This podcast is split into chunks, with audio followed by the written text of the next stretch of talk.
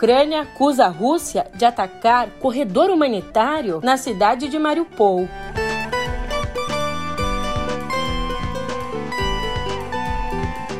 E os Estados Unidos estimam que ao menos 4 mil militares russos já morreram desde o início da invasão.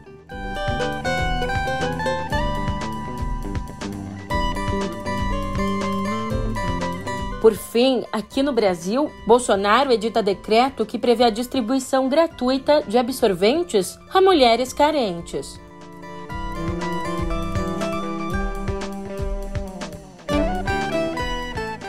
Um ótimo de uma ótima tarde, uma ótima noite para você. Eu sou a Julia Kek e vem cá, como é que você tá, hein? É, mais um dia começando e a temperatura na Ucrânia continua quente. Os ataques não param e, como você pode imaginar, o número de mortos só aumenta. Ao menos, o presidente ucraniano fez um aceno à Rússia em direção ao fim do conflito. E agora eu te conto isso e muito mais no pé do ouvido.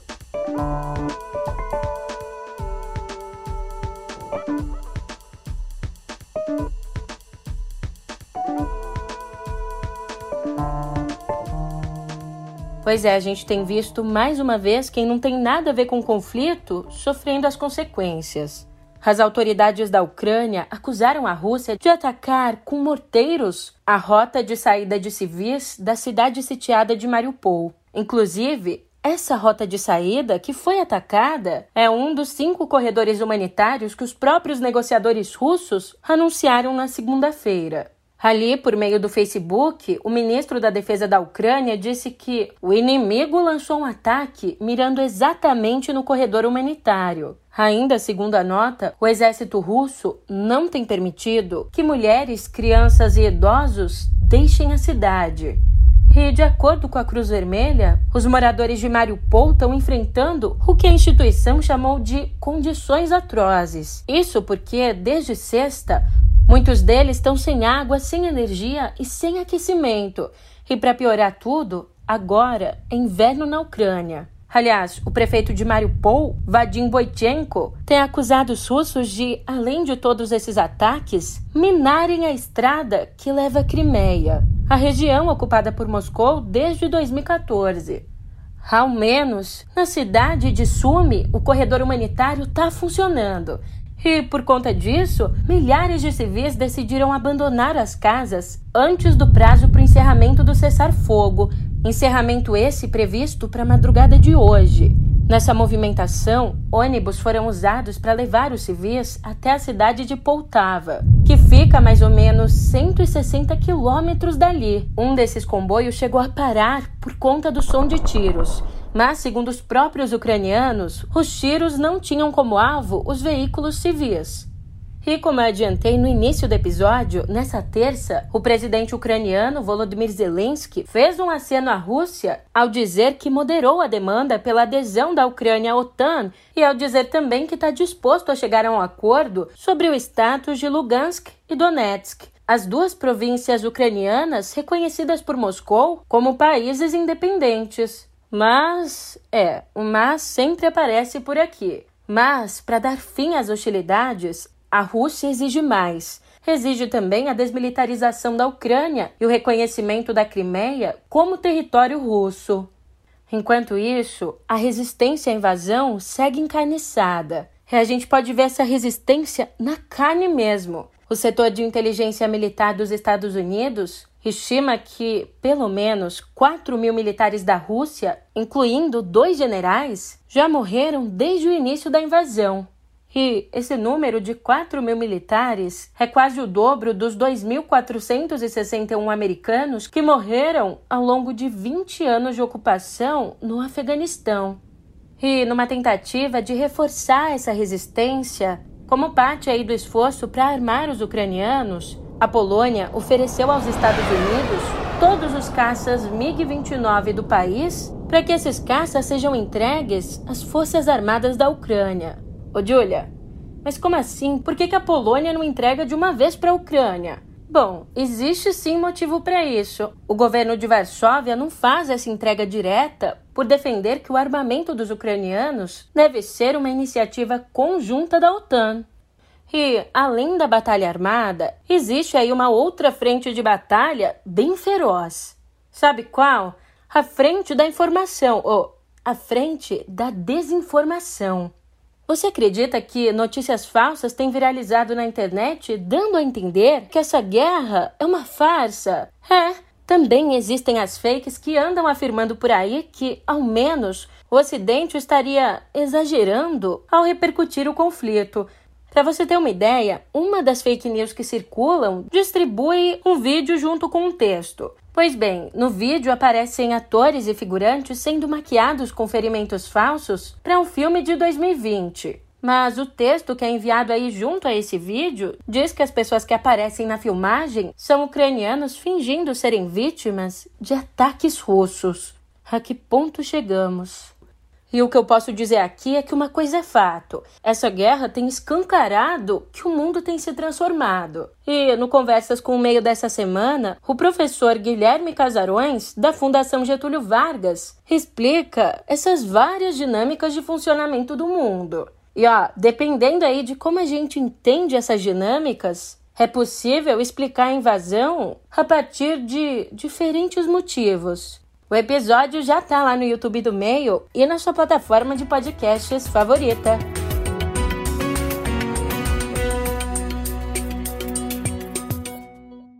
Já que no Brasil, é, a gente tem aí deputados ligeiros. Antes que o Podemos pudesse expulsá-lo por conta das declarações machistas sobre as refugiadas ucranianas, Ontem, o deputado estadual paulista Arthur Duval anunciou a desfiliação do partido, Partido esse que havia ingressado há mais ou menos um mês.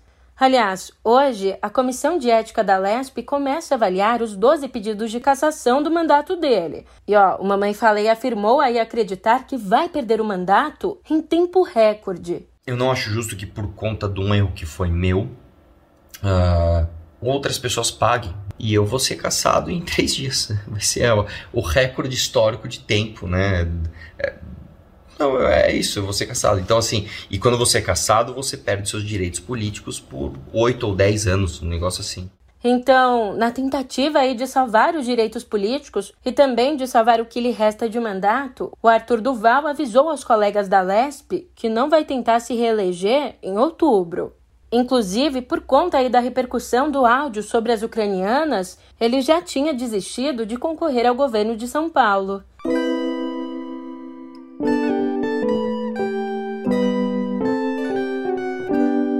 Olha só, para comemorar o Dia Internacional da Mulher, ontem o presidente Jair Bolsonaro editou um decreto prevendo a distribuição gratuita de absorventes e itens de higiene menstrual a mulheres carentes. Acontece que essa medida é praticamente igual a um projeto que foi aprovado pelo Congresso no ano passado, mas que acabou vetado pelo Executivo por falta de previsão no orçamento. Com essa medida, um dos objetivos de Bolsonaro é se aproximar do eleitorado feminino, que lhe é avesso. E, convenhamos, lhe é avesso de graça, poxa, sem motivos. Para você ver só, ontem mesmo, durante o discurso, esse presidente que tanto faz pelas mulheres disse que, atualmente, as mulheres estão praticamente integradas na sociedade. Praticamente, dificilmente, uma mulher fazia algo diferente disso, lá nos anos 50, 60. Hoje em dia, as mulheres são praticamente integradas à sociedade. Ai, ai, só as integradas online. E falando em GAF, ontem também circulou nas redes sociais o anúncio de um evento que vai acontecer para fomentar a participação feminina na política. Evento esse organizado pelo Grupo Voto. E veja só, imperdível! Vem comigo assistir a esse evento que tem como destaque cinco palestrantes, todos homens brancos, incluindo o presidente Jair Bolsonaro e o ministro Paulo Guedes. É, nenhuma mulher, mas vai que assim a gente aumenta a participação feminina na política.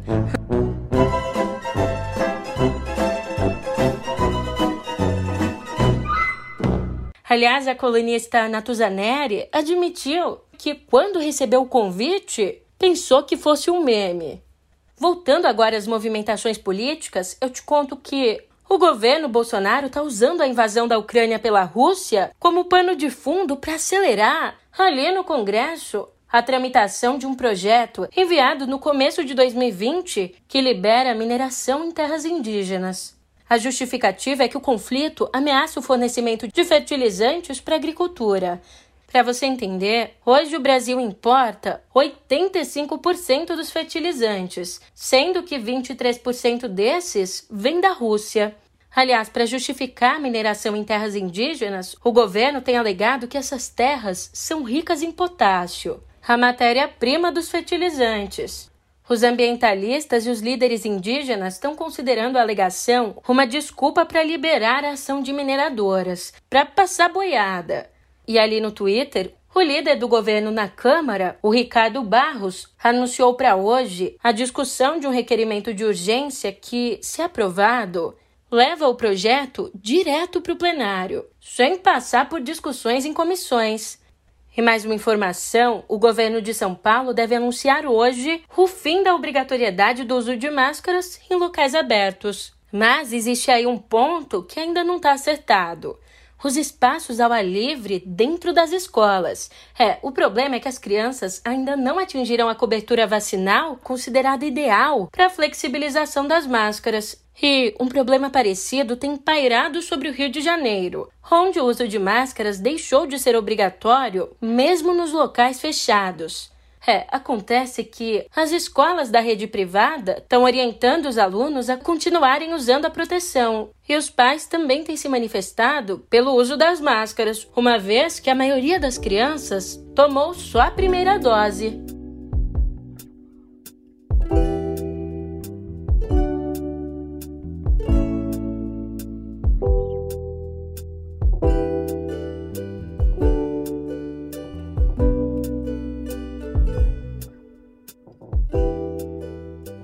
Sinto lhe informar que, se você achou que a popularização do streaming diminuiria o gosto do brasileiro pela pirataria, achou errado.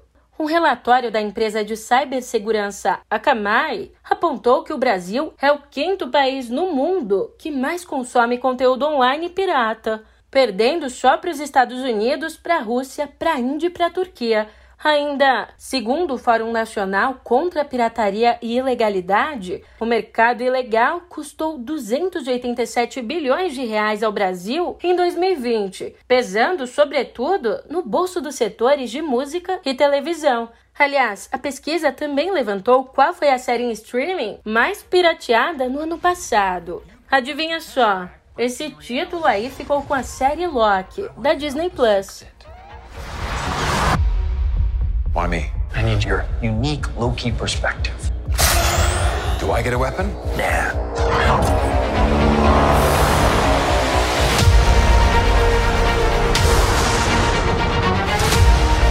You really believe in this Loki variant? Luckily, he believes in himself enough for the both of us. Why? It is adorable that you think you could possibly manipulate me. I'm 10 steps ahead of you. You're not big on trust, are you? You can trust me. Okay, I've studied almost every moment.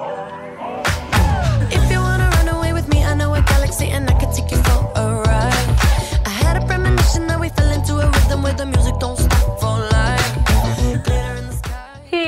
a vida não tá fácil pra diva pop britânica Dua Lipa. Isso porque ela acaba de sofrer uma segunda acusação de plágio por conta da mesma canção, a música Levitating. Os compositores, o L. Russell Brown e Sandy Linzer, afirmam que a melodia de abertura do single é uma cópia de duas canções deles, as músicas Wiggle and Jiggle All Night, de 1979, e Dom Diablo, de 1980. Compara aí.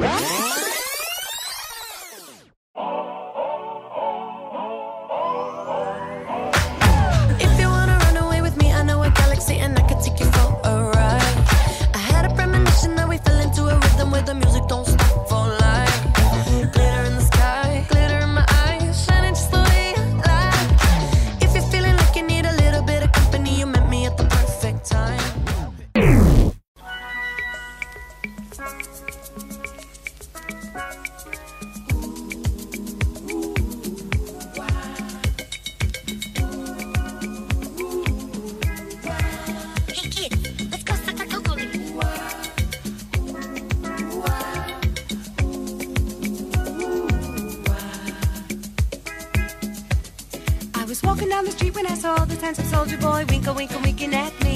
He said, I'd like to make a date. I said, so sorry, but his lady said, What's, the matter, baby? Ain't you free? Ain't you free? Free to be the love of my life. He said, I love the way you wiggle and I love the way you giggle and I'd love to give you just a little kiss on your lips. He was such a delight. So we wiggled and we giggled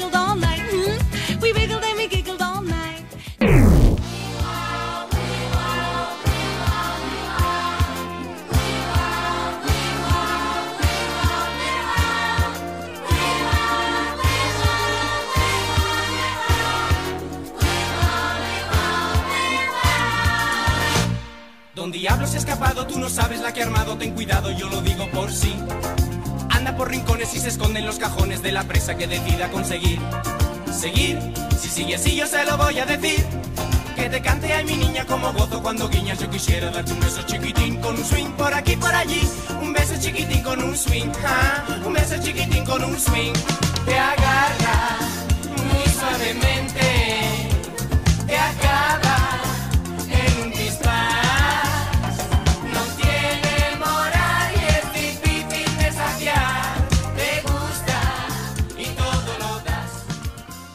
Já na semana passada, a banda americana de reggae Hardcore Sound System entrou na justiça contra a cantora dizendo que Levitating é um plágio de uma canção dela, A Live Your Life, de 2017.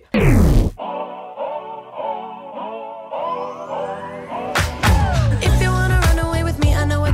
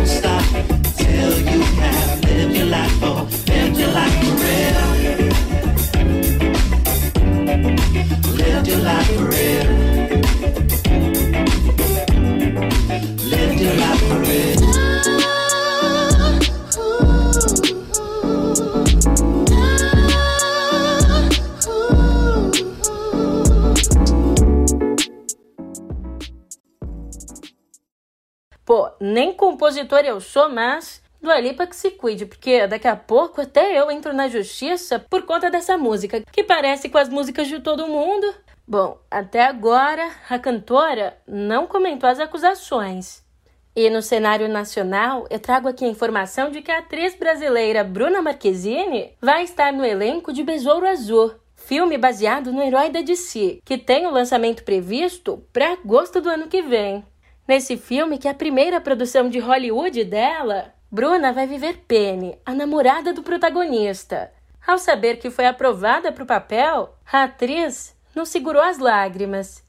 E ó, fica aí de olho bem aberto porque começa hoje e vai até dezembro a edição de 2022 do Clube de Leitura CCBB, no Rio. É o primeiro encontro com o biógrafo Eduardo Jardim e a jornalista Josélia Guiar discute Mário Andrade, um dos cérebros da Semana de Arte Moderna de 22. A primeira palestra acontece hoje, às 3 horas da tarde, no Salão de Leitura da Biblioteca do CCBB. Se você quiser participar, o evento tem a entrada franca e capacidade para 100 pessoas. Depois, as palestras vão ser disponibilizadas no YouTube do CCBB. Aliás, para as próximas discussões, os livros vão ser escolhidos pelo público via Twitter. Olha que legal!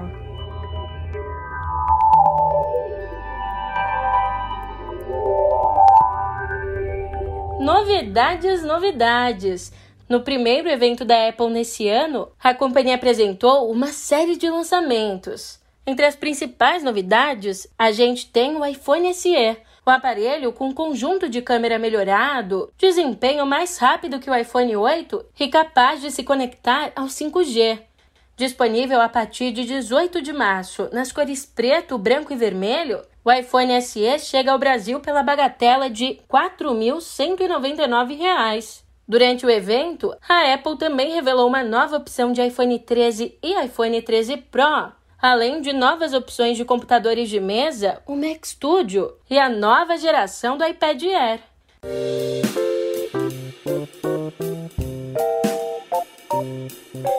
Aliás, ali no novo episódio de Pedro e Cora, os jornalistas Pedro Dória e Cora Ronay falam sobre seus novíssimos brinquedos tecnológicos. A Cora com o top de linha da Motorola, o Edge 30 Pro, e o Pedro com os EcoBuds da Amazon que trazem aí a integração com a Alexa. O episódio tá no YouTube do Meio e você sabe, também tá na sua plataforma de podcasts favorita. Xiii! Enquanto isso, a Samsung informou que hackers vazaram quase 200 GB de dados confidenciais, incluindo o código-fonte de aparelhos da linha Galaxy e algoritmos para operações de desbloqueio biométrico. O grupo Lapsus assumiu a autoria pela violação. A Samsung garantiu aí que os dados pessoais dos consumidores e dos funcionários não foram afetados. E falando em cyberataque, o Mercado Livre informou que os dados de cerca de 300 mil usuários foram vazados. E isso depois de detectar que parte do código-fonte foi alvo de um acesso não autorizado. Bom, por aqui eu vou autorizando a despedida. Deu por hoje, mas amanhã a gente se encontra. Até lá!